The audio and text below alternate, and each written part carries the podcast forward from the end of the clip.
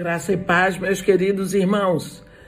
Eu os convido nesse momento a uma breve meditação e nós vamos ler o capítulo 3 de Êxodo no versículo 2. Êxodo 3, versículo 2, onde está escrito assim: Apareceu-lhe o anjo do Senhor numa chama de fogo, no meio de uma sarça. Moisés olhou e eis que a sarça ardia no fogo e a sarça não se consumia. Há algo que Deus quer lhe falar a sós. Nesse momento, Deus queria falar a sós com Moisés e o atraiu para ali. E o Deus que lhe formou no ventre de sua mãe, meu irmão, que lhe dá o oxigênio para respirar e tudo o que você tem quer falar a sós com vocês. Ele diz assim: lá em Jeremias 33, no versículo 3. Clama por mim, eu te responderei e te anunciarei coisas novas, grandes, ocultas, que tu não sabes. Ele está interessado em falar com você. Mas se você der a abertura, ele vai falar. Nós vemos que Deus quer falar coisas do seu único interesse, coisas que ele quer falar só com você. Quando Israel estava muito deslumbrada como nação, tinha entrado em Canaã, o Egito ficou para trás, o deserto ficou para trás, porque lá em Canaã Deus provia tudo para eles, tudo, toda a nação tributava as benesses a Baal dizia que era Baal que estava dando. Deus enviou a palavra por boca de profetas, mas o povo não mudava. Por fim, Deus enviou Oséias. E no capítulo 2 de Oséias, no versículo 4, Deus diz assim: Já que você não quer me ouvir, você não quer dar atenção, está muito ocupada com as outras coisas, eu te atrairei e eu te levarei para o deserto e falarei a sós ao teu coração.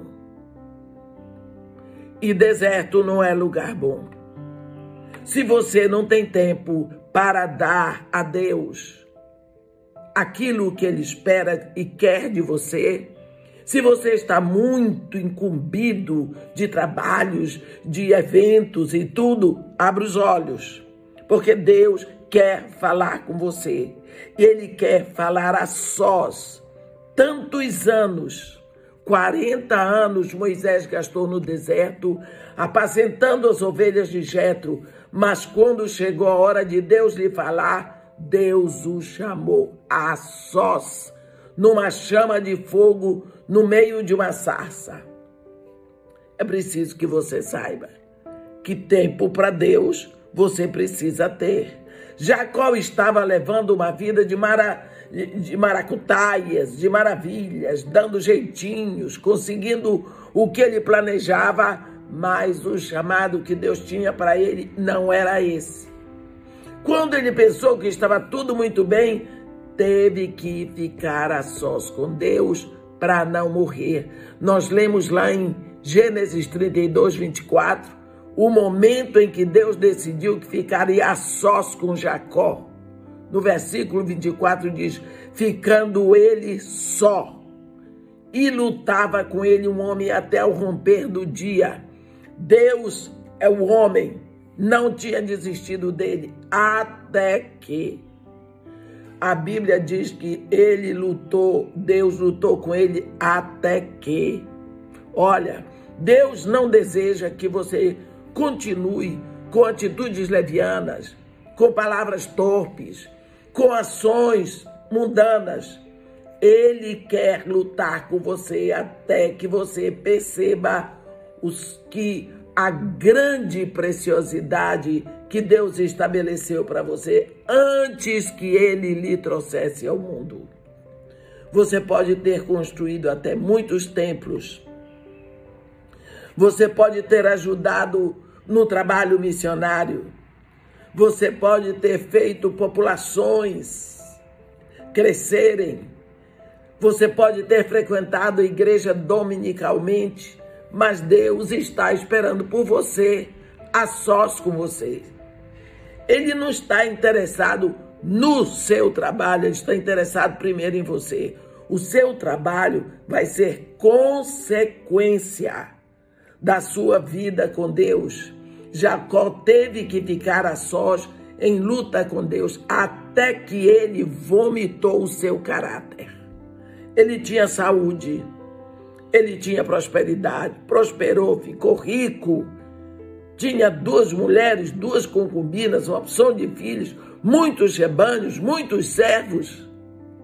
Mas, enquanto ele não vomitou o caráter dele diante de Deus, ele não foi mudado. Jacó teve que ficar a sós em luta com Deus até que ele vomitou seu mau caráter, seu eu.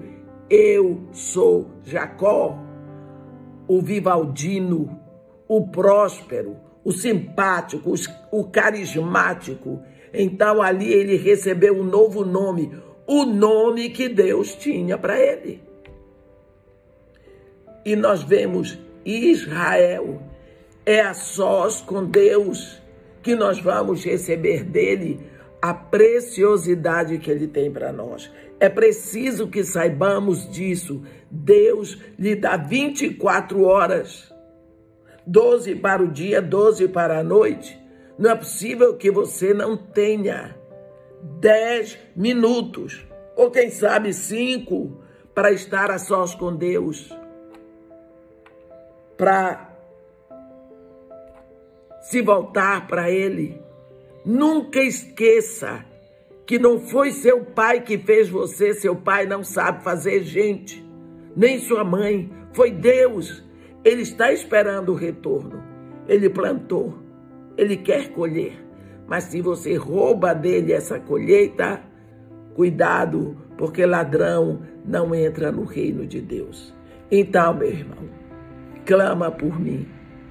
Eu te responderei, eu te anunciarei coisas novas, grandes, ocultas, que tu não sabes. Existe muito segredo que Deus quer falar com você, muita coisa que Ele quer revelar para você. Elas existem, estão cobertas. Ele quer tirar o véu, Ele quer revelar. Gaste, use hoje cinco ou dez minutos lá e diga: Pai, fala comigo. Afina os meus ouvidos à tua voz. Eu quero respirar o oxigênio da tua presença. Comece por aí. Ele é seu Pai. E se não é, renda-se a Jesus Cristo e você se torna filho de Deus. Um grande abraço. Deus o abençoe. Amém.